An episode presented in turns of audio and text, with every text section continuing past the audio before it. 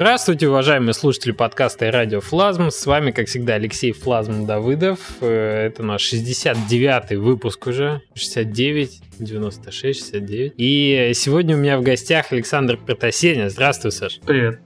С Александром мы поговорим преимущественно о проекте The Tribe, который вы наверняка знаете по нескольким уже геймджемам на Канобу, по-моему, прошлого года и этого года, где игра в финалистах находится. А также примечательно, что The Tribe прошел Greenlight совсем недавно, и, собственно, как я уже рассказывал в подкасте про Scrap Garden, являлся для нас таким показателем, когда же была признана отсечка, и, в общем, э, грех был бы не, так сказать, не не, поговорить про Greenlight еще, потому что у нас Крэпгарн прошел тоже совсем недавно Greenlight, и, в общем, есть, есть, да, есть что обсудить. Угу. Поздравим же друг друга с этим. Да, да, это точно.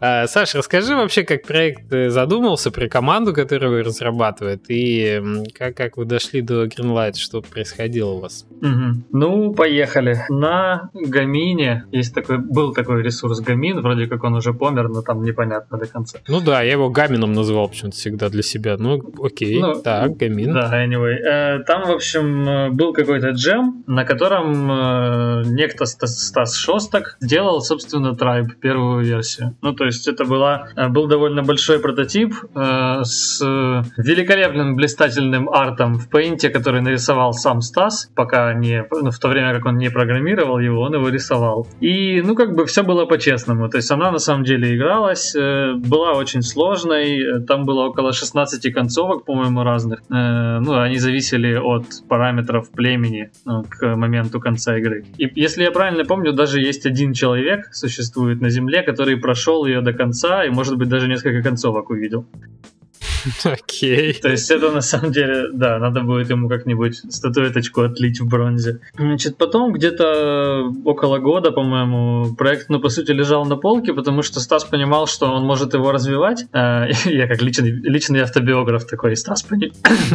Стас понимал, что он как бы мог бы его развивать, но без какого-то хорошего графона, как бы он далеко особо не уйдет. Э, ну, а собственные художественные навыки ему развивать не очень интересно. Э, поэтому как бы он какое-то время полежал на полочке, и потом э, на Games Jam я, к сожалению, не помню какой, но один из первых Jam, которые проводились э, на этой, собственно, площадке. Стас пошел туда с трайбом, ну и, по сути, если я правильно помню, он выложил, по-моему, вот этот прототип. Я даже не помню, делал ли он что-то именно на этом джеме, кроме как вот, собственно, показывал игру, да, презентовал ее, и, ну, искал команду. Саш, я тебя немножечко перебью, да. Представь, что наши игра... слушатели вообще не играли в The Tribe никогда, а так как игра с довольно интересной механикой, Расскажи немножко, что она из себя представляет, чтобы пока ты рассказывал историю, перед глазами стояла картинка того, ага. что происходит в игре. Да, конечно. Я просто уже не, не думаю, что есть люди, которые не играли в Tribe никогда. Да, ну, Tribe это хардкорный тактический раннер, как мы его называем. То есть, по сути, игровой процесс представляет собой две части. Это забеги и события. Забеги — это, собственно, часть раннера, и там э, у вас есть племя, которое движется снизу вверх по экрану. Э, ему снизу, собственно, навстречу выплывают различные препятствия. Э, река, над которой есть пара мостиков перекинута, например, там какие-то хищники, э, какие-то, наоборот, травоядные, которые представляют для вас интерес как еда, кусты там со всякой живностью и так далее. Ну, со всякой едой, в смысле. И первое, что вам нужно делать, это нажимать на две кнопки мыши для того, чтобы племя расходилось на группы и собиралось обратно. То есть изначально они бегут как бы одной большой кучкой посередине экрана. Э, если нажать на правую кнопку мыши, они э, разбегутся на две кучки. Если нажать еще раз, то на три. Одна будет по центру, две ближе к сторонам. Вот. Ну и так далее, собственно, до 6-7, по-моему, групп максимум. И вот таким образом нужно осуществлять навигацию, там огибать препятствия и пробегать по мостикам над водой для того, чтобы ваши ребята не утонули, собственно. Mm-hmm. Да, почему-то в первобытном мире никто не умеет плавать. Ну, такие дела. Значит, э, вторая часть, э, вернее, еще в этом же в раннере есть э, часть менеджмента ресурсов, то есть э, у вас есть определенное количество еды, определенное количество людей и определенное количество навыков, как бы, которые вы можете использовать. Изначально у всего племени есть просто ну, голые руки, как бы, которыми можно только собирать ягоды с кустов. Для того, чтобы, собственно, собрать, надо увидеть куст, подстроиться под него группой, группа пробегает через него и собирает ягоды. Дальше, если шаман, ну, у, у племени также есть шаман, и если этот шаман достаточно долго живет, то он постепенно выучивает новые навыки, которые дают какие-то возможности племени. Э, к примеру, появляется возможность использовать копья и, соответственно, охотиться на каких-то животных. Потом появляются факелы. Это возможность отпугивать каких-то хищников, возможность лучше видеть в темноте во время ночных забегов, они тоже случаются. Ну и так, и так далее. И еще два навыка — это, собственно, потратить еду для того, чтобы привлечь больше людей. То есть, если у вас племя совсем уже маленькое, и вам не хватает его для выполнения каких-то задач, вы можете привлечь побольше людей, потеряв какую-то часть еды. Либо, наоборот, э, ну, как бы, потратить определенное количество собратьев для того, чтобы получить больше еды. Вот это внезапный поворот, да. Да, там, там очень красивая иконочка с черепом в супной чашке. То есть двусмысленности, откуда эта еда появляется, нет. Да, все там понятно. все очень, очень прозрачно. Да.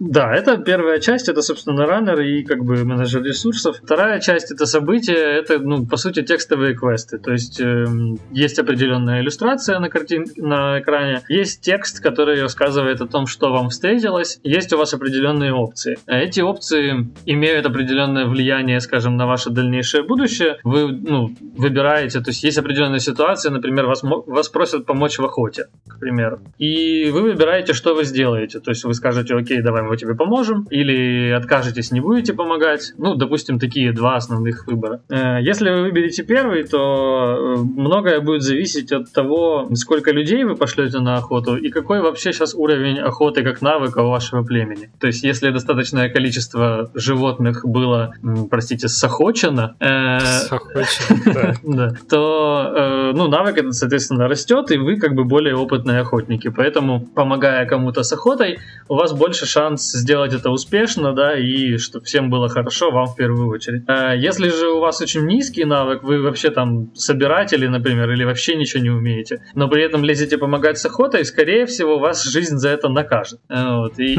и как бы все пойдет очень плохо, и э, вас, возможно, там попытаются убить или как минимум просто прогонят из этого племени племени не, не разрешат остаться на ночлег. Вот. Ну и, собственно, если все идет плохо, то э, вас, ну, вы можете оказаться на ночном забеге, который более опасный, потому что, ну, ничего практически не видно без факелов, а с факелами видно, но дичь разбегается. И, соответственно, ну, довольно сложно вот держать этот баланс между тем, чтобы и поймать себе кого-то в еду, еда довольно быстро тратится, и при этом видеть вообще, куда вы бежите, и не угодить там в реку или впасть какому-нибудь хищнику. Ну, в общем, в основе, конечно, всего этого лежит э, вот эта интересная механика. То есть э, мне, мне довольно сложно казалось э, тот факт, что ты не просто бежишь одной кучкой и, и раз, разделяешься, например, и потом опять сливаешься в одну, да? А там идет такая перегруппировка, потому что две бегут э, так, ну не по центру, а, скажем, с равными промежутками от концов экрана и между, между группами. С тремя то же самое происходит, с четырьмя, и там в определенный момент закантовывает мозг в том смысле, что как, как же поместить отделиться вот э, от текущего, как препятствуете, как в мостик пройти. Это требует скилла определенного, это необычная механика. Ну, я бы сказал, что ну, этот скилл на каком-то базовом уровне довольно быстро нарабатывается. То есть, по сути, достаточно несколько раз понажимать мышку вправо-влево и там оббежать пару мостиков для того, чтобы примерно уже понимать, как это делается. Ну, а дальше, ну, конечно, там уже мастеры надо растить. То есть, и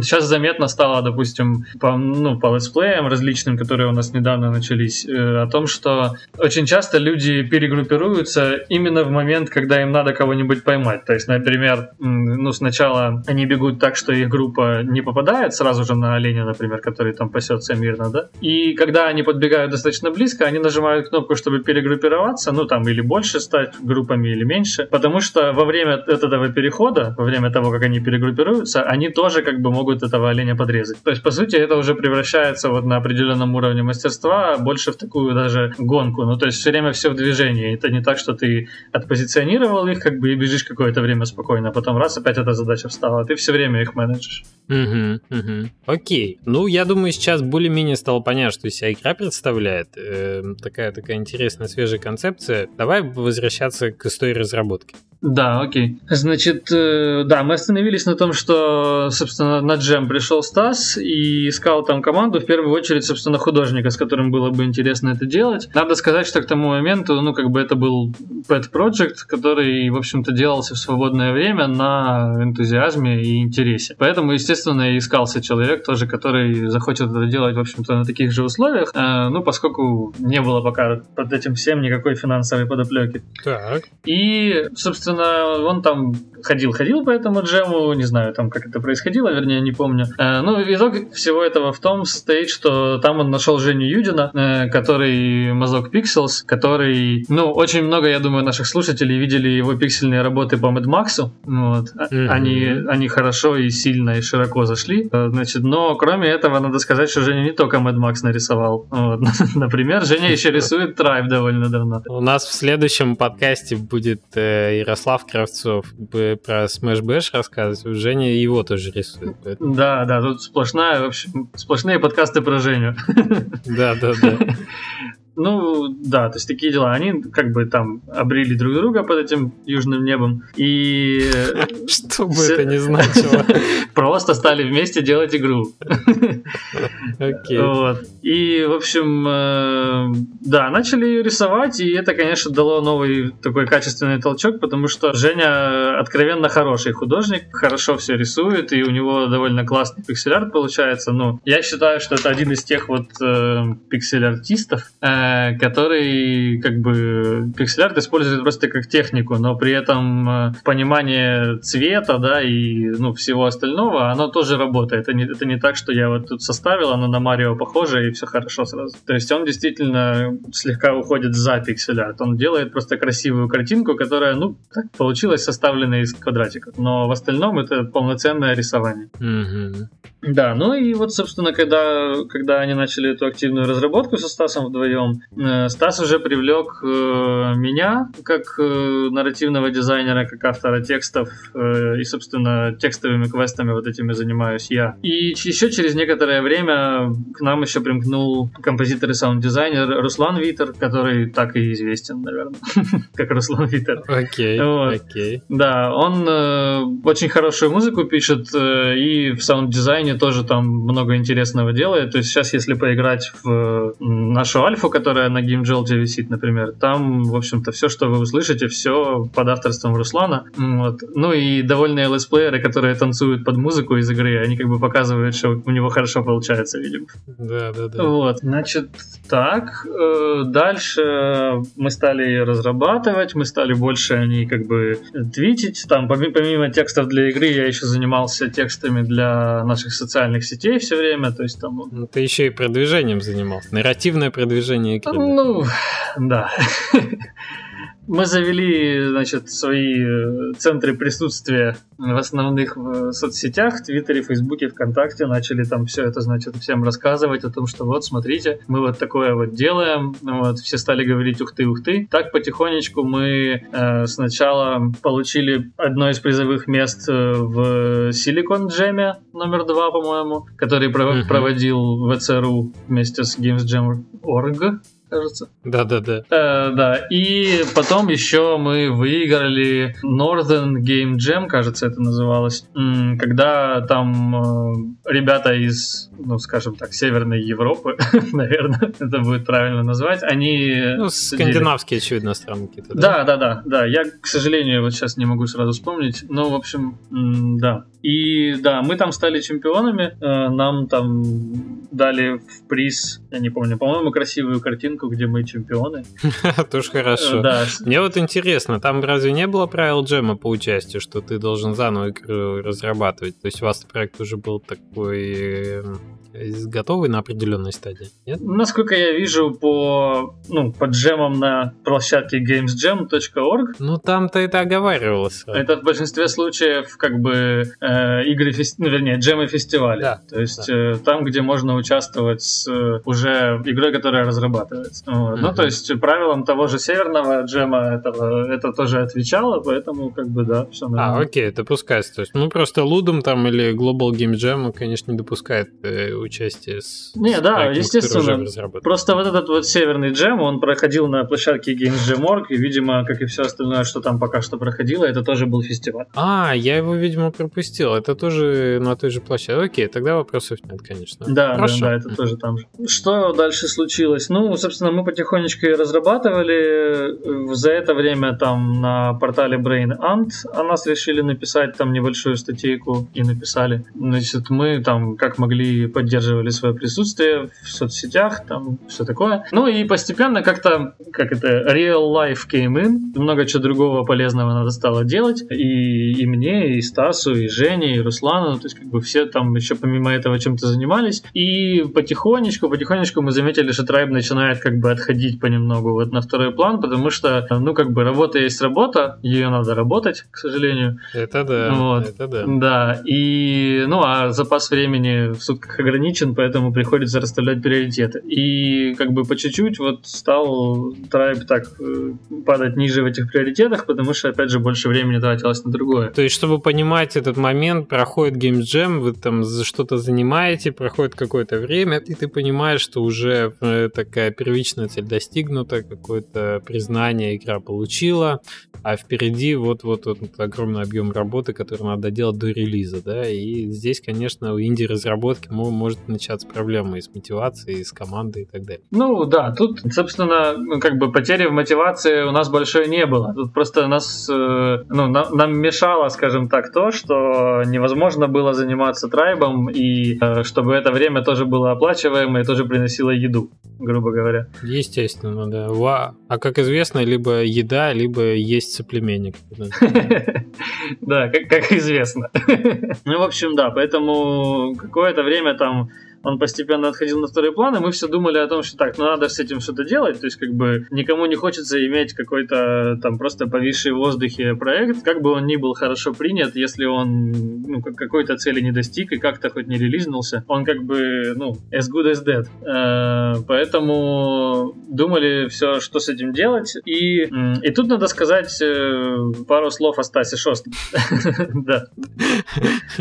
Александр опять надевает очки автобиограф. Да, пару слов о нем. Стас э, за время, вот когда мы, скажем, присутствовали в социальных сетях, там, в частности, в Твиттере, ну, нам, кстати говоря, сильно помогло то, что мы все относительно активны в, в том же Твиттере, например, где сейчас, мне кажется, наибольшая тусовка инди-геймдева, да, и интересующихся, скажем так. Инди-геймдева и сочувствующих. И сочувствующих. О, да. Стас э, такой человек, что он бывает очень что-то придумывает, вот ему очень что-то нравится, э, и он как бы и рад заручиться заручиться вот там поддержкой или мнением еще кого-нибудь, но бывает, что рядом этих людей нету, а ждать их времени совершенно нет. Вот, потому что идея прекрасна, она горит, и с ней надо что-то делать, иначе она что-нибудь сожжет. И поэтому мы довольно часто оказывались в ситуации, когда, ну, как бы мы договорились, что там я за тексты отвечаю, там все такое, ну и в частности за наши там твиты, посты и тому подобное. Я прихожу в Skype, э, там после какой-то паузы, как, как там меня не было, значит, я туда захожу, там есть от Стаса сообщение, что, дескать, слушай, а давай вот такое запустим. Э, я вот тут, типа, текст набросал, что если запустить вот так. Ну вот, я говорю, ну да, все ок, то, то есть все, все хорошо, но я вот тут вот пару моментов отправил, ну просто, чтобы стало там как бы, ну, как мне кажется, еще чуть лучше. Он говорит, а, да, ну клево, только я твитнул уже вчера. Да-да-да. Ты пришел утром, а проект уже на PlayStation зарелижен вечером, да. Ну, вот это как раз, да. Это было бы очень неплохо. Вот. Да, и ровно по такой же схеме мы, собственно, там я получил звонок от Стаса когда-то, мы там обсудили, что а вот, а вот что там Greenlight? Вот как бы интересно. Там просто же вот Greenlight, там все дела, там люди проходят Greenlight, там, значит, получают фидбэк от игроков и так далее. Э, ну и нам стало интересно тоже, то есть фидбэк-то мы в целом получили, ну, уже какой-то, да, но мы подумали, что, ну, на этих джемах, скорее всего, ну, более-менее вот какая-то наша, ну, скажем, местная СНГ тусовка в основном, наверное. Вот. Ну, по игрокам я имею в виду, не по Ну, геймдеву. русскоязычная, очевидно, да. Да. Опять же. И, ну, как бы, окей, мы получили там, но, наверное, мы получили больше там фидбэка от, э, ну, не наверное, а точно, от тех, кто тоже разрабатывает игры там и так далее. Ну, то есть в чистом виде вот какого-то физического игрока в вакууме мы до сих пор так и не видели, как бы. Ну и решили за этим делом, вот, а что там Greenlight? Подумали, подумали, почитали там, кто его как проходил. Сильно пригодился, кстати говоря, опыт э, нескольких ребят, которые к этому моменту уже его прошли и отчитались об этом. Например, э, Маша Красцовой. Маша, привет. Мгм. Вот. Ребята Тернон, которые приходили очень э, подробно отчет писали об этом в свое время. Да, да, было дело точно. Мы вот так обсудили, и как бы, ну и хорошо. Вот, то есть, ну там, типа, окей, подумаем, значит, там еще. Вот, ну, как ты мог уже догадаться, э, через какое-то время я просто получил звонок о том, что мы вышли уже на Greenlight. Вот. То есть Стас психанул, значит, вот, и, э, вывел нас на Greenlight. Тимлид, оно есть Тимлид. Значит, да, и на самом деле с Greenlight все получилось довольно хорошо. То есть мне очень нравится наша история на Greenlight, потому что она была очень позитивной. Мы быстренько подхватили как бы свои там ретвитеры, завели ретвитеры, вот, и все, значит, везде по максимуму попытались продвинуть, всем показать, что вот мы на Greenlight, поддержите нас. А, И, ну, вроде как получилось, и мы действительно довольно много фидбэка получили, получили от игроков. Как вы оказались... А, ну, ну, ты добавить что-то хотел. Я перескочил просто, я, сори, я э, перескочил через Game Jolt. А, GameJolt, прекрасная площадка. Так. Да, мы на самом деле, вот, вот я- тут я приврал, мы когда заметили вот это вот падение как бы и мотивации, и то, что вот оно как-то долго все тянулось, сначала мы вышли на Game Jolt, то есть, ну, на Itch.io у нас э, давно уже на площадке itch.io, Да, и чего? у нас э, давно уже как бы там играбельная версия лежала, еще со самых game jam ов, и мы там периодически ее update или. Но, опять же, туда ходил кто-то, кто там приходил со странички Jam, да, а Jolt, он был совершенно нам не знаком, но мы, опять же, слышали, что там вроде неплохо, что там все довольно активно, так все, все весело. И то, что мы слышали, и то, что подтвердилось, на Jolt довольно активная, э, ну, let's player ская тусовка, скажем так. То есть там довольно много людей, которые хотят делать let's play и, собственно, используют сайты с Game Jolt для того, чтобы их, собственно, и let's play ить. Ну и в большинстве случаев э, это как бы люди, которые еще начинают или где-то там уже начали, но пока еще двигаются к каким-то серьезным свершениям, э, ну, на своем карьерном пути, скажем так, летсплеера, если это можно карьерой считать. Ну, уже однозначно можно. Ну, Да. наверное, да. И, собственно, на GameJolt их довольно много. Э, Ну и вот, то есть как именно я уже не помню, но мы оказались на GameJolt. Э, Мы там оформили страничку красиво, значит, там, ну, постарались, в общем, молодцы. И эм, в итоге мы действительно получили там довольно активный traction, то есть э, и игроков, в общем-то, так хватало. Я, к сожалению, затрудняюсь называть цифры, но, скажем так, это было больше, чем мы ожидали в любом случае. Ну, у вас открытая инфа по комментариям, то есть у вас видно, сколько там, больше 70 комментариев на странице, то есть жизнь у вас там есть. Ну, да, да, нам, нам тоже так кажется.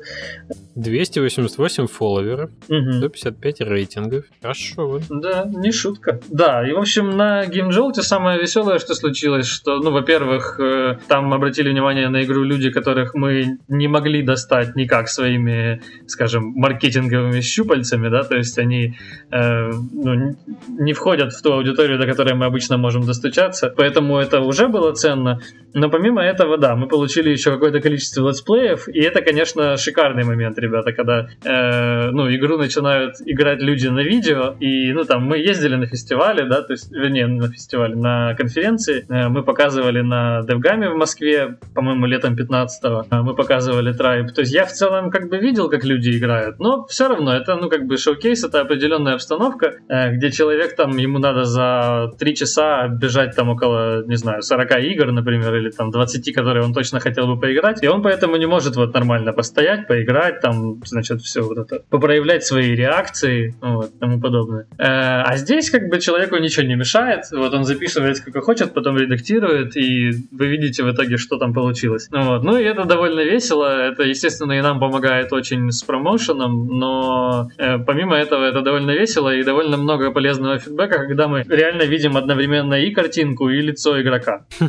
А самое главное, мне кажется, что ты повлиять не можешь на процесс. На каких-нибудь showcase ах ты все-таки можешь, так сказать, подставить тут соломку подстелить или там оправдаться, типа, ну, ребята, мы вот тут еще поправим, вы вот дальше бежите или вот эту кнопочку нажмите сейчас. Ну да. А когда летсплей идет, ты всю боль и отчаяние игрока понимаешь, потому что ну, он тыкается и тыкается и тыкается, и ты не рядом, чтобы ему помочь. Ну да, вот, поэтому это, конечно, особенно полезно, когда, да, игрок, которого на тебя целиком вот, играет, еще и видно со всех ракурсов его при этом, то есть это довольно клево. Да, поэтому надо сказать, что на, на Greenlight мы, по сути, пошли как бы и за тем, чтобы дальше продвигать свою разработку, да, и двигать проект дальше, но при этом мы не были вот в этом вот таком, ну, в такой тоске, как я описывал, мы уже были на небольшом таком подъеме мотивационном из-за вот этого всего происходящего на геймджолте. Ну да, движуха пошла. Да, ну вот, собственно, вот так вот мы пришли на Greenlight.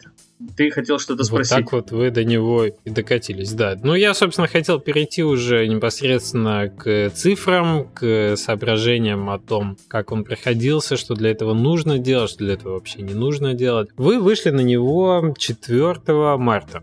Да, вечером 4 И прошли вы его э, вечером 11 ну, 12 да, вы сделали анонс об этом. Угу. Мы как раз э, в этот момент были готовы выходить на Greenlight, и мы так, так и ждали. Tribe был один из нескольких проектов, которые мы тречили, так сказать, смотрели, когда же он Greenlight пройдет, да. И, соответственно, была отсечка. То есть вы до этого не, не смотрели, когда предыдущий пак игр был выпущен на, на Greenlight, да? Вы же просто, ну, вот решили и, и пошли, потому что захотелось. Ну, Стас. насколько я знаю про дату, да, мы особо там не выбирали. Э, то есть мы там что-то слышали, ну, соображения людей по поводу того, когда лучше выходить, когда лучше не выходить там на Greenlight, ну, в какой день недели там так далее. Вот. Но это просто все, вся эта информация, насколько я понимаю, сейчас находится больше на уровне, как это, народной медицины, да, то есть вот примерно вот какой-то срез общих знаний много, большого количества людей по поводу того, что когда-то вот как-то сработало и что они об этом думают.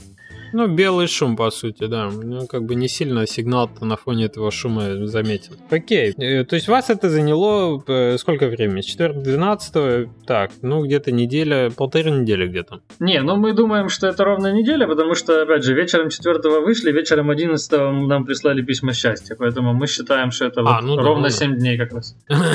7 дней. Сколько вы за 7, за 7 дней собрали э, апвойтов и сколько у вас просмотров было страниц? Вот э, интересно тоже будет сравнить. Так, значит, если я правильно вижу у меня здесь есть скриншот вроде как, и есть, собственно, передо мной сейчас этот график. Сейчас я тебе скажу. А, тут же не суммарно. Окей, будем верить скриншоту. Э, значит, за 7 дней вот эти мы получили уникальных, ты спрашивал? Да, ну уникальных пользователей, yes войтов и фолловеров. Уникальных 5265. Э, Отлично. Э, апвоутов 1867 э, и 156 подписчиков. Отлично. При этом, как бы у вас такая кривая, ну, наверное, поднималась, поднималась, потому что за неделю она там, ну, вот к этой, к этой подходит, да, к величине, к двум тысячам. У нас не совсем так, у нас на самом деле кривая очень сильно скакнула вверх 5 числа. По сути, мы как бы 4 вечером объявили, а 5 вечером еще поддержали, как бы, да, еще раз объявили. Как бы. И при этом вот где-то с 4 по 5 э, мы попросили еще многих наших товарищей в геймдеве, нас многие поддержали, большое спасибо, ребят, кстати говоря, своими там ред твитами и своими собственными твитами мы просто слышали о, о таком рецепте, как бы, что, ну, вернее, это как соображение. Собственный твит за авторством того, кто, собственно, его твитит, э, вместе с ссылкой, со ссылкой, он э, гораздо лучше воспринимается его читателями, чем просто ретвит чего-то чужого контента. Потому что, по сути, это как бы получается. Во втором случае это получается человек, э, ну, просто принес тебе чужой контент в ленту, а mm-hmm. в первом случае это вот он прям от себя прям делился, от души, от сердца. Но опять же, время потратил, твит написал, значит, это важно для него, да? Да, то есть все вот это вот как-то оценивается там где-то в бессознательном, наверное, вот, но так или иначе, вот нам кажется, что тоже, в общем-то, правда, что мы там довольно большой этот пик получили, когда, собственно, мы все это объявили. Ну, еще там нельзя списывать со счетов, конечно, что там какие-то как-то начались, начался новый день где-нибудь там в Америке, например, где большая, большая аудитория вроде как самого Greenlight, собственно, комьюнити. Ну, в общем, все это как-то вот сложилось 5 числа. Ну, вот, и у нас 5 числа довольно большой пик, э, и дальше все это, в общем-то, постепенно падает, и, иногда поддерживаемое, ну, то есть падение притормаживается нашей какой-то тоже активностью. Вот так, то есть, по сути, мы к 11 числу мы больше как скатились, чем долетели, скажем так. Мы очень высоко подпрыгнули, и потом так медленно-медленно раз и выехали из Гринлайта. Ну так и бывает, потому что у нас ситуация, в принципе, похожая. У нас э, уникальных пользователей было чуть больше 4000, 4200, ес апвойтов, 1976, почти 2000 и 120 фолловеров. Но мы специально ставили эксперимент, в том смысле, что я когда в подкасте об этом говорил, я просил сильно не, не набегать, скажем так, не, не плюсовать, потому что мы хотели замерить эту органическую аудиторию и проверить, собственно, постулат о том, вообще можно пройти Greenlight, как я и считал, никаких ни к этому не предпринимая дополнительных действий или нет. Вот этот органический трафик на Steam, его сколько вообще? Его замерить, понять. И у нас тоже был скачок в первый день очень сильно, когда игра только выходит. А, то есть ну, было и комментариев много на странице заметно. И потом он у нас подержался где-то неделю. И после десятого дня, то есть у нас к десятому дню уже было там 1800 вот этих э, из 1976, э, да? То есть, по сути, э, а проходили мы его, надо понимать, э, три недели. То есть первая неделя у нас была неделя жизни, так как мы смотрели, что вот те проекты, которые вы прошли, они прошли вот 12 числа, как вы, мы как раз собрались, мы хотели вообще позже, но с 12 до 21 у нас заняло время, так сказать, всех ассетов, подготовки и так далее. Вышли мы на него 21 и мы его прошли следующего 12 числа, то есть 12 апреля, вот буквально недавно. И получается, что мы хотели вот застать весь этот период, чтобы максимально больше там трафика собрать, да, чтобы побольше повисеть на этом Greenlight. У нас это получилось, но получилось как бы немножко э, не так, потому что трафик неравномерно приходит. Он приходит первую неделю, а потом просто ничего не происходит. Там, ну, как бы и комментариев меньше становится, и жизни, то есть она выпадает из выдачи первых страниц Greenlight, и туда вглубь уже люди практически не приходят. Если вы не оживляете игру на Greenlight другими какими-то своими источниками, то вот все, что в первую неделю произошло, а потом игра просто лежит до, так сказать, до отсечки, да, если она в топ вышла, она у нас в топ вышла за недельку тоже, в топ 100, на какое-то сороковое место, что ли, то, в общем, э, с него она, она там и долежала в итоге до отсечки, с него она и была загринличена. Вот. Поэтому идея побыть целый месяц на Гринлайте, ну, в общем-то, вылилось то, что мы там побыли активно неделю, и еще там две недели мы дожидались вот, собственно, конца этого периода, когда оно будет загринличено. Вы слушаете «Радиофлазм» Подкаст о независимой разработке игр. По-русски. То есть вы до самого конца никак не пиарили сам Greenlight, да? Вы ничего, ничего вообще не делали? Да, ну мы, мы были уверены, что мы его пройдем, и нам не надо было спешить абсолютно. Мы делали игру дальше, потому, mm-hmm. потому что у нас задумка такая, что, собственно, мы проходим его в начале апреля, мы его прошли в апреле, и мы очень рассчитываем где-то в начале мая уже пойти на Steam как бы с, с полноценной игрой. То есть э, у нас там до, до DevGamma мы хотим уже э, игру зарелизить. Mm-hmm. Вот. Mm-hmm. Поэтому нам сильно спешить с Greenlight тоже не особо хотелось, потому что мы скорее, нам, нам чем подольше, тем, тем получше, чтобы эти инфоповоды, они были более последовательны. То есть сначала проходит Greenlight, потом не проходит и месяца, выходит игра. Вот мы так хотели это сделать. Mm-hmm. И мы так это и планируем. Вот, поэтому Greenlight проходится. Greenlight проходится, если игра, в общем-то, набирает вот этот нужный. То есть у нас в среднем было сколько? 57% yes please по отношению к 38 no thanks. Mm-hmm. Но не было, не было большой, большой группы, так сказать, лояльного в сообщество фанатов, может быть, которые тоже могли бы эту оценку изменить. То есть это тоже, по большому счету, замер, так сказать, реакции аудитории на продукт. Именно Greenlight, аудитории. Ну, кстати, подтверждение твоих слов, вот я сейчас вижу скрин э, трафика по нашей странице, вот именно на момент, когда мы прошли Greenlight. Э, и здесь, э, ну, видно, откуда как бы люди переходят, да, это из э, Google Analytics, кажется, называется. Здесь, собственно, очень большой процент, э, ну, такой существенный перевес в пользу direct переходов и переходов э, с другой страницы стора, ну, store.steampowered.com. Угу. То есть, да, по сути, мы там что-то мы явно сделали своей этой активностью, э, но во многом, наверное, все-таки ты прав. То есть еще само комьюнити просто очень резко навалилось на нас 5 числа. Вот, все, все отсмотрели, как бы, кто там успел. А дальше уже потихонечку-потихонечку этот интерес спадал, но нам этого хватило. Ну да. Ну да. Так, э, то есть Greenlight вы прошли 12-го. И какие вы плюсы вынесли для себя, то есть для проекта? Э, комментарии, вот это вы получили в итоге реакцию игроков именно с ключевой там платформы, на которую вы ориентируетесь? Э, какие-то, может быть, замечания, которые вы в проекте используете?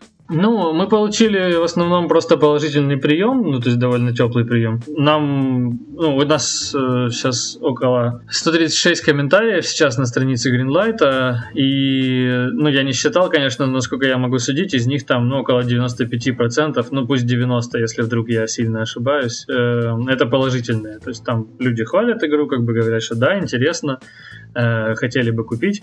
Э, у нас, собственно, даже есть комментарий от э, Adobe Illustrator CC. Да вот. ладно, интересно. Да, 8 марта в 12.50 вот, Adobe Illustrator CC зашел к нам и написал, что выглядит интересно, и он хотел бы купить. Эпиграф к игре, в общем, да. То есть, может быть, на самом деле нас просто всех купит иллюстратор потом. Ну, может быть, с Greenlight. Просто он не дописал, что я хотел бы купить вас всех. Пользовались ли вы какими-то сервисами попутно? То есть там есть сейчас около Steam, около Greenlight э, сайты. Вот спасибо, так сказать, комментариям к подкасту, что нам интересный сервис показали. И действительно, в общем, вся информация по тем играм, которые сейчас, например, в топе находятся, и потому сколько они там пребывают, она довольно открытая, она доступная. Ну, насколько я помню, по-моему, нет. Дело в том, что просто всей аналитикой, скажем так, занимался в основном Стас, поэтому я тут могу что-то упустить, просто я могу не, не помнить. Но если мне не изменяет память, то, по-моему, нет. Мы ни, ничем особо не пользовались.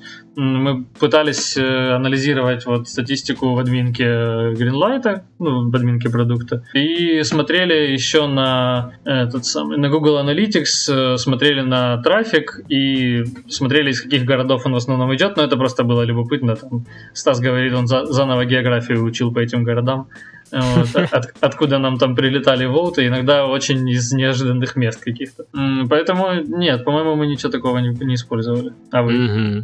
А, ну, мы вот, собственно, в итоге смотрели, смотрели на этот сервис. Это удобная и интересная аналитика в том плане, что, говорю, до этого мы больше ориентировались на, ну, ты просто заходишь на Greenlight и смотришь, какие игры там в топе висят, какие проходят. А в процессе, когда этом сайт, сайтом я о нем узнал, было удобно смотреть на то, там, а сколько голосов э, э, не просто у тех, да, скудных данных, которые сам Greenlight на странице информации дает, что вот топ-5 вот так выглядит, там топ-10 вот так, топ-20 вот так. А ты можешь, собственно, посмотреть, а кто между ними, а как у них эти дела развиваются. И самые разные стратегии заметны, да, что кто-то, например, начинает, набирает вот этот небольшой скачок органический, который примерно у всех до 2000 ап апвойтов. Ну, хотя, если вот мы сейчас даже топ-100 посмотрим, там, да, есть игры послабее, они, например, стремятся, то есть у них вот эта параболическая веточка, она доходит где-то, ну, может быть, к 600, к 700 этих апвойтов. Это тоже проекты, которые когда-то Greenlight пройдут. Но были интересные прецеденты, когда у кого-то взлетало это, например, в середине. Вот они набрали какую-то часть голосов, потом у них такой небольшой застой, потом, видимо, люди запаниковали или что-то у них э, решили подключить дополнительный ресурс. И там новый взлет такой, новая ступенька. То есть, э, может быть, это то, что делала э, Маша, да, со своим Message Quest ом, когда они пошли в бандл и привлекли, так сказать, тех, кто будущих потребителей этого бандла. Если игра будет загринлайчена, они приходят и голосуют. Может быть. А, до сих пор существует очень странно, но до сих пор существуют сервисы, которые вроде как... Нам даже пришло такое письмо, где нас пугали, что вы Greenlight просто так не пройдете, вам значит надо воспользоваться нашим сервисом. Вот. И они тоже как нагоняют трафик с каких-то Steam групп, которые дополнительно эту видимость дают. А если это сервис бесплатный, если это ну, не просят от тебя отдать очень-очень много будущих ключей, вот этим пользуются. Я думаю, почему нет? Это, это хорошо поднимает видимость. И самое главное, что Greenlight это же тоже маркетинг, это же тоже привлечение аудитории, формирование сообщества и так далее. То этим можно пользоваться. Это интересная возможность дополнительная.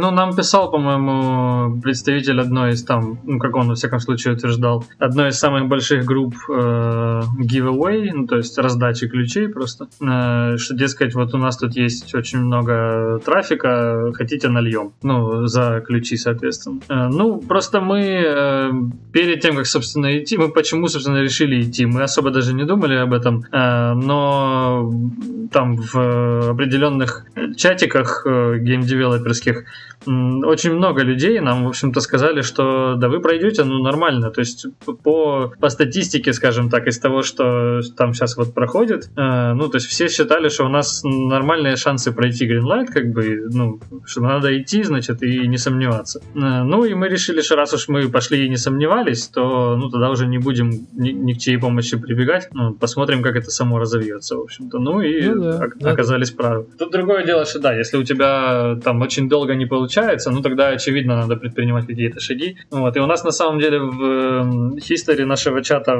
командного в скайпе э, я вот сегодня видел, ну, пересматривал и видел, что 11 днем э, мы обсуждали, что, блин, надо что-то делать. Ну, Greenlight не движется, в общем. Ну, что-то надо делать, как-то нагонять, потому что, ну, э, а там Женя спрашивает, а что мы там еще хотели сделать? Ну, мы там собирали какой-то пул идей. Стас говорит, ну, вроде как уже все, все исчерпали, что хотели. То есть там уже и твиты и потвитили разные, и картинки, и гифки, и там далее. Надо, надо что-то новое придумывать. Вот, и а такие... вы на тот момент были в топе, да, уже на каком-то месте? В топ-100? В итоге на 22 месте. Ну. То есть, да, мы, в общем-то, были, э, были уже на каком-то месте в топе, но тем не менее, ну, то есть мы же еще не прошли, и мы как бы такие, ну, еще не паниковали, но уже потихонечку готовились к этому. Вот, что надо, в общем, что-то предпринимать, потому что что-то мы долго стоим на месте. Вот, и разошлись придумывать, и тут вечером вдруг нам приходят эти письма, и мы такие, ну, слава богу, ничего не надо делать. Ну, хорошо. Ну, в общем, как ты только с трамвайной остановки решил пешком идти до следующей, так трамвай появляется. В общем, да, да. Окей. Какие у вас э, вообще, ну, то есть понятно, что Greenlight проходит, э, какие у вас дальнейшие планы и что вы собираетесь делать до релиза? Так, дальнейшие планы. Я тут хотел еще пару курьезных моментов рассказать по нашему Greenlight. Э, а, давай, конечно. Чтобы, чтобы люди понимали, что Greenlight это не только не очень страшно, а еще бывает и весело. Э, например, мы когда вышли в Greenlight, собственно, об этом быстрее, чем мы, успел написать другой аккаунт в Твиттере, э, который называется Northern Gamer UK. Я затрудняюсь сказать, это бот или живой человек, или группа людей, вот, но они довольно плотно так твитят, в общем-то, обо всем, что на Greenlight, на Kickstarter и на, на Indiegogo. То есть, э, в общем, дают поддержку информационную как бы всем, кто вот там пытается как-то привлечь к себе людей. И да, ну то есть они были первыми первыми, кто о нас написал. Вот. Мы очень веселились по этому поводу, что даже не успели сами ничего твитнуть по этому поводу. Это здорово. То есть они сами увидели проект или, ну да, может быть это автоматом делается, но может быть, ну скорее всего автоматом это было бы мусорка, так что, наверное, какой-то ручной отбор имеет место. Ну да, наверное. Ну тут опять же спасибо Жене, то есть с артом у нас все отлично, поэтому по, по картинкам и скриншотам мы проходим вообще везде, просто как нож через масло. Вот. То есть дальше, Слушай, там, когда а люди вот... начинают играть уже. Да, Саша, а такой момент. У вас же была уже играбельная демка на GameJolt на этот момент, да, когда вы ходили на Greenlight? Да, да. И как много вам в комментариях э, писали о том, что они поиграли в эту игру? То есть насколько трафик вырос на странице GameJolt? Потому что для нас, я считаю, это очень важно было вот эту играбельную демку дать людям поиграть. И чтобы действительно это были не просто видео и скриншоты, а чтобы люди же понимали, что игра в определенной степени законченности находится. Ну, я, честно говоря, тут затрудняюсь однозначно ответить, потому что мы не пытались это анализировать, по-моему. Ну, у нас просто, по-моему, и до Greenlight, и во время Greenlight, в общем-то, шла такая более-менее равномерная движуха на GameJolt. То есть э, мы видели, что люди играют, как минимум, потому что они, во-первых, снимают видео об этом, а во-вторых, э, пишут нам комментарии на самом GameJolt, собственно. Mm-hmm. Вот. То есть там-то никто по картинкам ну, писать, наверное, не станет, я так думаю, потому что там же везде лежит playable версия, тем более да, да, да. у нас она есть и тут playable прямо в браузере. Mm-hmm. Э, ну, с этим, понятное дело, в Unity в последнее время проблемы, но не будем об этом. Э, поэтому, да, тут вот я только начал скроллить через комменты, и сразу же первый коммент I like the, I like the game design. Вот, то есть... Э, Поиграл. Да, явно человек поиграл, вот, или считает, что дизайн это рисовать картинки, поэтому, ну, значит, не наш человек. Как многие, как многие HR сейчас считают. Ну да, ну да. Ну просто у нас довольно большой процент был тех, кто писал, что да, я поиграл в демку, там э, понравился там геймплей, кто-то что-то про камеру писал, опять же, да. Вот, были, были такие интересные фидбэки, и было видно, что люди э, не просто так мимо страницы шли, либо пнули игру, да, либо поддержали, а заинтересовались заинтересовались, а, поиграли, а это значит, что уже определенный, то есть тот фоллоу, который прошел через демку на Greenlight, это уже так, ну, с хорошим процентом может конвертироваться в э, будущего игрока, который игру купит. И в этом плане играбельная демка, она помогает. Помогает же какой-то комьюнити строить на этапе прохождения Greenlight именно в Steam. Ну, у меня есть ощущение, честно говоря, что э, ну, из тех, кто, допустим, комментировал в Steam у нас на Greenlight, немногие, ну, во всяком случае, далеко не все, пошли на GameJolt по ссылке, да, перешли на другой сайт и поиграли, и потом вернулись и откомментили. То есть, ну, понятно, что это довольно такой большой процесс, ну, вот, надо прям хотеть это сделать. Э, ну, другое дело, что если ты пошел, поиграл, и тебе не понравилось, то ты точно вернешься, значит, и расскажешь там все, что ты думаешь. Может быть, да. Да, но в целом у нас довольно много комментов, я так понимаю, основано на скриншотах и на нашем трейлере, который, по сути, это как бы геймплейный трейлер, э, где Руслан своим неподражаемым акцентом рассказывает о том, как играть в нашу игру, значит, там, что там надо делать и так далее. А я как раз хотел спросить, кто вас озвучивал это, потому что явно это ну, кто-то кто из команды разработки записывал. Ну, это ну, стоит послушать. Вот если слушатели вы не слышали, сейчас сходите послушайте. А вы не делали на странице Greenlight? А я, в общем, сейчас посмотрю, может быть. Вы не делали кнопочку такую большую play где-нибудь? Еще. Вот я не помню, наверное, нет. Мы такое добавили, она, в общем, помогает. Там снизу прямо в описании картинкой со ссылкой Play Demo, большую зеленую кнопку мы сделали.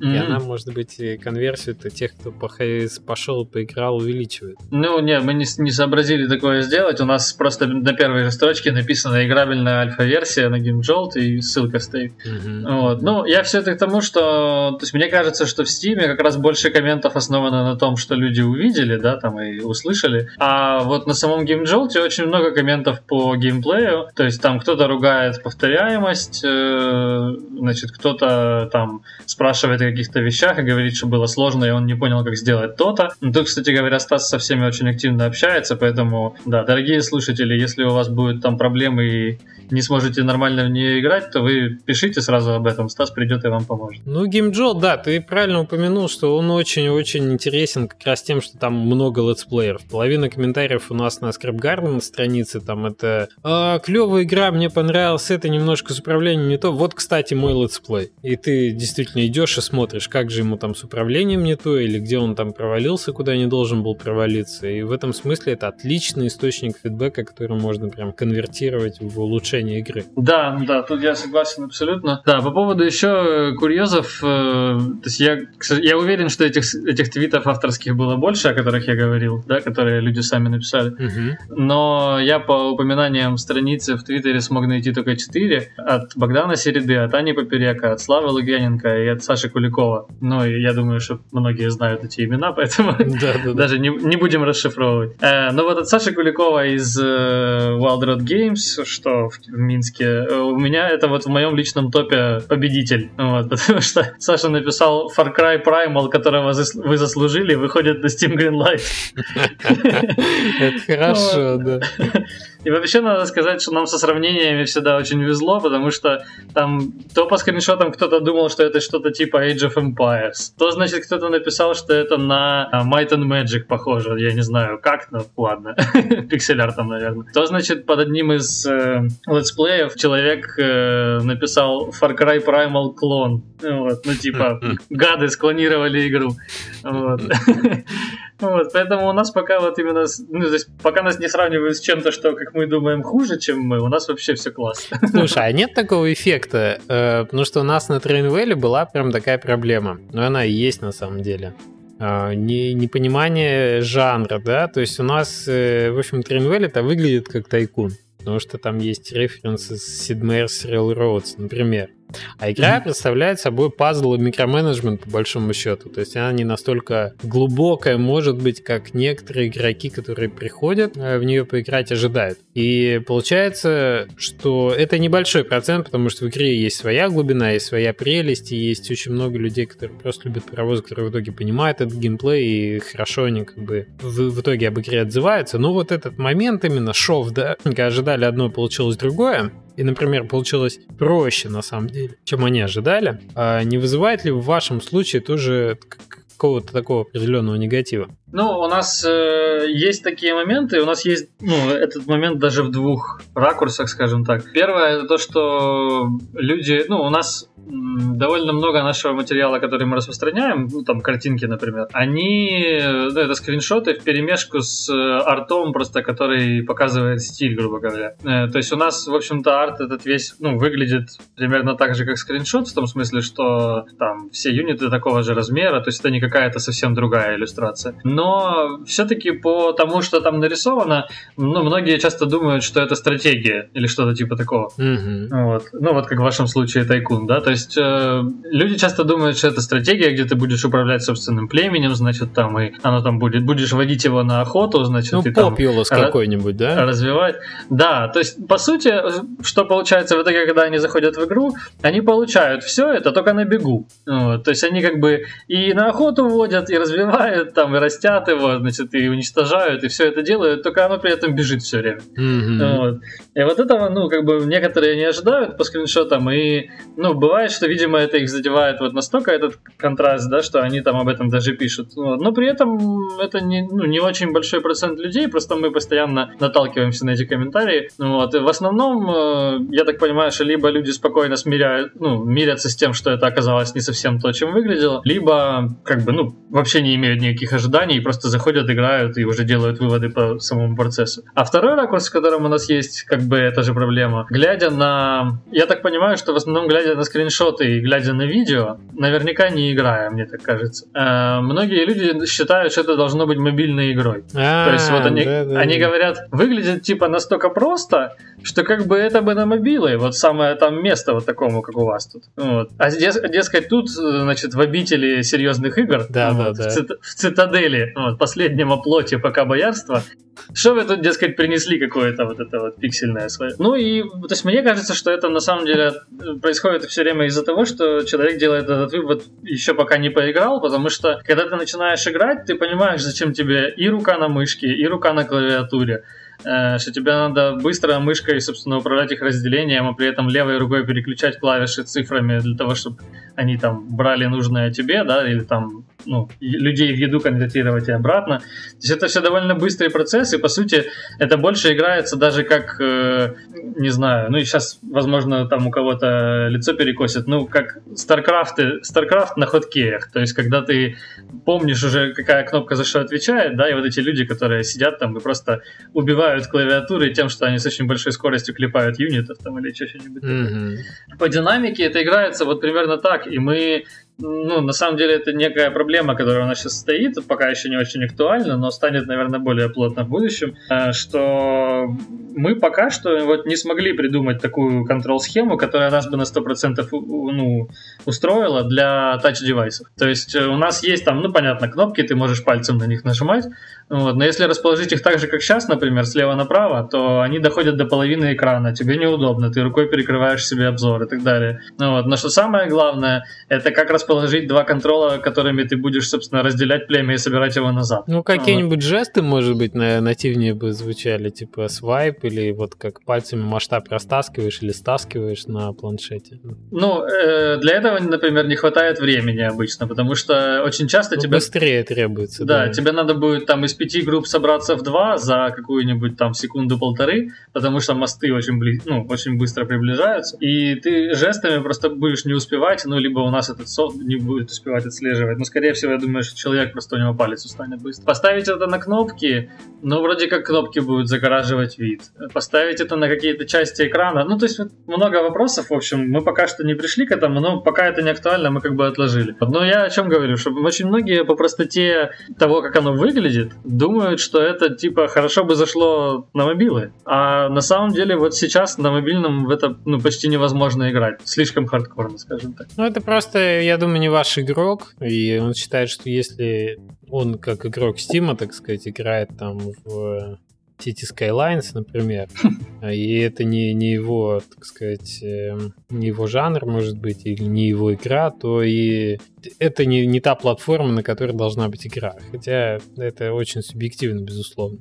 Ну да. Это решение, решение о том, да, это была платформа или нет, можно принимать только исходя из э, продаж там, в течение полугода, которые вы покажете. Поэтому э, я думаю, это так тоже шум, который надо фильтровать от игроков. Окей, э, ну, у нас уже тайминг поджимает. Я предлагаю поговорить о планах ваших перед релизом, собственно, планов на релиз. Э, ну и раз уж мы про разные платформы заговорили, и у вас игра на Unity, о том, куда вы метите с ней. Да, значит, э, наши планы, ну, собственно, мы прошли Greenlight, и дальше происходит такая история. То есть где-то через пару дней, наверное, после того, как мы прошли Greenlight, э, мы там сидим же, думаем, чего делать значит, как бы нам там где бы найти денег для того, чтобы, собственно, начинать уже делать контент и, собственно, релизить игру. Ну, потому что уже явно, то есть люди высказали свой интерес, как бы, да, вот, ну, надо бы уже им давать это. Значит, и тут происходит шикарнейшая история о том, как мы находим инвестиции, собственно. О, так. Значит, где-то через пару-тройку дней после того, как мы проходим Greenlight, у Стаса начинается, у Стаса, который программист, геймдизайнер, элит проекта, у него начинается следующая цепочка событий. День первый. Э, ему разбивают стекло в машине, э, вытаскивают оттуда видеорегистратор и уходят. Ну, то есть, значит, ограбили машину. В этот же день у него прорывают трубу в квартире. Буквально вот там минут за пять до того, как он уходит из квартиры. Если бы ушел чуть раньше, затопило бы просто все. И у него начинает искрить розетка. Окей. И это только первый день. Так. Во второй день у него нет интернета. Третий день у него нет света в квартире просто. Там, может, уже задуматься было на второй день, там, пойти свечку поставить, что ли, что что-то не так происходит. Да, что-то явно пошло не так. Ну, то есть маятник катнулся в другую сторону. Ну да, ну да. Значит, на четвертый день э, бездомный, который э, тихонечко себе там никому не мешая жил в подвале их дома, э, решает вдруг перепилить в подвале газовую трубу. Вот. Ничего себе, и, это же серьезное ну, дело. Ну тогда, да. да, весь подъезд в э, газу как бы до такой, до такой степени, что там даже дымка такая легкая, то есть его реально видно, этот газ. Вот. Как все не взлетело на воздух, никто до сих пор не знает, но очень быстро все это удалось как бы свернуть. На пятый день закрывается Катаку ко всему этому еще сверху. Значит, ну вот на определенный там, наверное, на пятый день или на шестой э, Стас, значит, э, сидит в одном из чатиков, в котором обычно просто флут, там всякий, э, значит, обнаженные части тел, там и всякие разные э, хихоньки и хахоньки, и жалуется fellow game developers на то, значит, как у него все вот это вот повернулось. Значит, что как бы вот, вообще что-то как-то вот так, такая отдача от Гринлайта пошла, что он уже как бы и не рад даже. Ну, слишком занял удачи, по-моему, на прохождение Гринлайта у судьбы, и тут пошла обратка. Ну. да, наверное. Значит, и он вот, вот пожаловался на свою неудачную неделю, и ну там всплыла тема о том, что, собственно, а я ведь всего лишь хотел найти денег для, на разработку, значит, и что, дескать, как так? Да, и там вдруг нашелся человек, человек, который заинтересовался этим предложением, собственно, вот именно в этом чате. И собственно, ну, дальше они там стали обсуждать разные варианты и так далее. Э, и сейчас у нас есть определенные инвестиции на то, чтобы сделать контент, ну, пачку контента для выхода на ранний доступ. То есть мы собираемся идти в Early Access в Steam. Угу. А вот Early Access, кстати, отдельная тема совершенно, которая и таит в себе много рисков, таит в себе много сложностей дополнительно, чтобы их менеджить. Вы это решение приняли а, осознанно? Вам зачем нужен ранний доступ? Как, как мы себе видим ситуацию и почему мы решили пойти на Early Access? Э, для того, чтобы воплотить игру как бы целиком во, во всей ее вот целостности, чтобы, собственно, никто уже не думал, что она просто мобилочка, да, и это просто раннер. Э, ну, в общем, это я шучу на самом деле. То есть для того, чтобы просто в полном объеме воплотить всю нашу задумку, нам нужна, ну, мы там посчитали примерно, нам нужна довольно серьезная сумма, которую сейчас найти, ну, не представляется возможной. Мы, мы пытались, честно. То есть мы там много и издателей, и просто инвесторов, ну, профильных, естественно. А если не секрет, о какой сумме идет речь? Как вы ее оцениваете? Э, ну, тут я, наверное, не смогу поделиться. Во-первых, э, всеми этими подсчетами больше располагает Стас. Э, mm-hmm. Во-вторых, я не знаю, насколько я могу об этом говорить сейчас во всеуслышание. Okay. Да, то есть, как бы, ну, полную игру игру нам сейчас разработать не получится. И мы решили, что можно попробовать сделать это в два этапа, как бы. То есть, ну, мы слышали, естественно, о том, что там многие говорят, что после раннего релиза, настоящего релиза уже не будет, что релиз всего один там и так далее. Но это как бы определенный риск, на который, ну, мы считаем себя должными пойти. То есть у нас нет возможности сейчас взять там где-то ресурсы на то, чтобы разработать целиком игру, но у нас получилось найти ресурсы на то, чтобы разработать дополнительный контент, ну, чтобы на раннем доступе эта игра уже представляла собой какую-то ценность. Она качественно будет отличаться, в общем-то, от того, что сейчас можно на GameJolt поиграть бесплатно. Ну, то есть, в общем-то, будет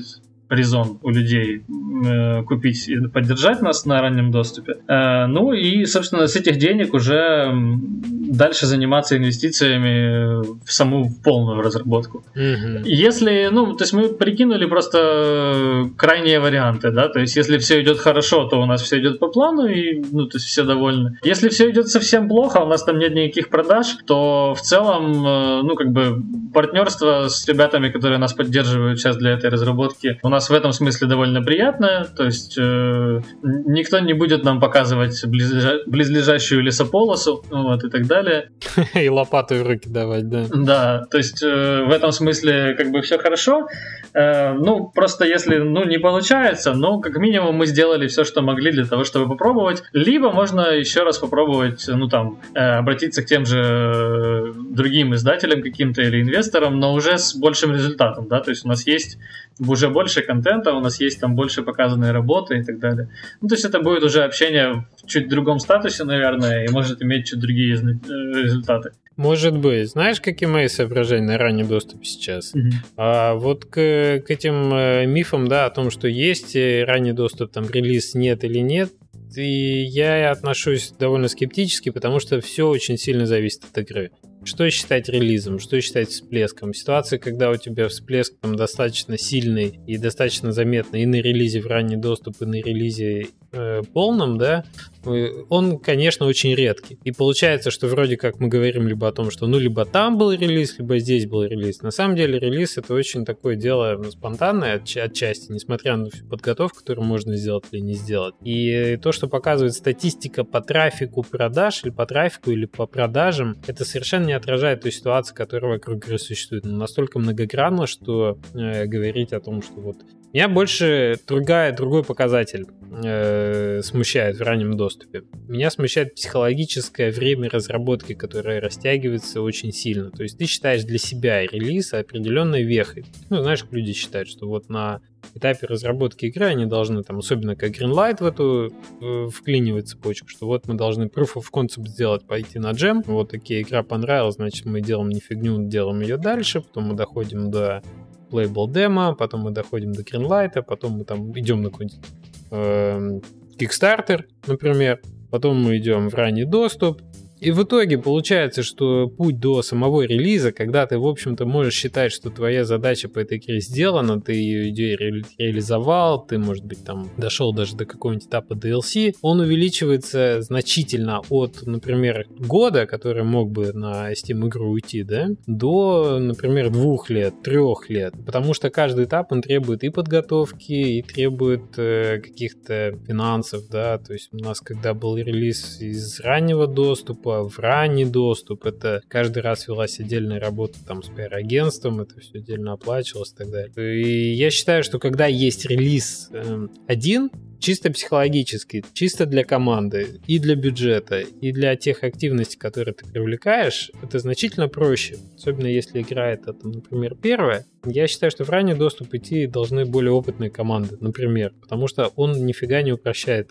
идею вообще разработки игры от начала до конца, он ее усложняет, вот как мне сейчас кажется. И, и если бы релиз был один, то ты бы к нему мог, ну вот все, что у тебя есть, выложить, и выложиться сам, и все, что вся эта история состоялась. И, например, двигаться дальше, да, например, ну, не пошли продаж, ты сделал все, что мог, окей, и ты не потратил на это два года, ты потратил на это год. Ты, так сказать, в значительно лучшей ситуации находишься и по окупаемости вложенных временных ресурсов, и по тому, как ты себя чувствуешь при этом не, не, не, не хочется быть пораженцем, да, но там риски надо оценивать. Вот, поэтому мне кажется, что ранний доступ, он такой, это такой псевдорелиз психологически для тебя чисто, что ты уже к нему подготовился, а уже после него еще и релизиться надо, в полный релиз, вот. Поэтому и те истории, когда у людей опускались там руки, там игры, которые не выходили из раннего доступа, и вот это вот все, мне кажется, именно с этим связано, что ты для себя галочку поставил, а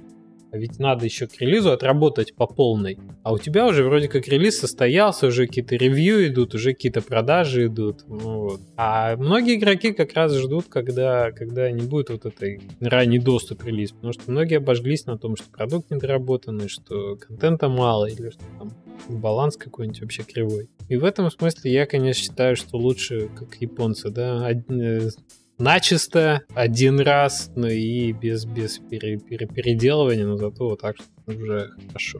Особенно если это игра как бы студии, которая только начинает, может быть, это лучше будет стимулировать на на релиз. Ну, вот такие соображения. Ну, как бы мы, во-первых, во-первых, естественно, хорошо, что ты это рассказал, потому что у нас-то с этим опыта пока что нет, э, и это такие существенные соображения, как для меня. Я думаю, что мы хорошенько об этом задумаемся, о том, что ты сказал. Но пока что, как я себе это вижу, то есть, естественно, очень сильно изнашивает э, затягивающаяся разработка. Э, мне кажется, что она тем сильнее изнашивает, если у тебя, ну, как бы нет ничего, кроме кроме нее. Ну, то есть я даже говорю не просто там, не, не о экстремальных случаях, когда у тебя в жизни больше ничего нет, вот, а ну там в той же работе, например, да. Вот, то есть, ну, ты вот больше ничего не делаешь, и ты делаешь только это, и все твои силы уходят сюда, и оно все тянется и тянется и тянется, и ты уже начинаешь подозревать, что твои силы просто куда-то в бездну уходят, ты не видишь дна никакого и не понимаешь, как скоро ты заполнишь этот сосуд уже целиком, наконец. Но с нами, ну, то есть Стас сейчас, насколько я понимаю, э, исключительно трайбом будет заниматься. Остальные трое, я, Женя и Руслан, мы, в общем-то, ну, все трое фрилансеры, э, поэтому мы какую-то часть времени значительную будем уделять трайбу, но не все наше время. Э, поэтому даже если действительно все получится так, как ты говоришь, да, и она будет там как-то все это затягивать, и получится там медленнее, чем могло бы быть, мне кажется, что благодаря тому, что мы, ну, там, много разного всякого делаем, э, у нас, в общем-то, ну, мы, возможно, сможем чуть легче это пережить.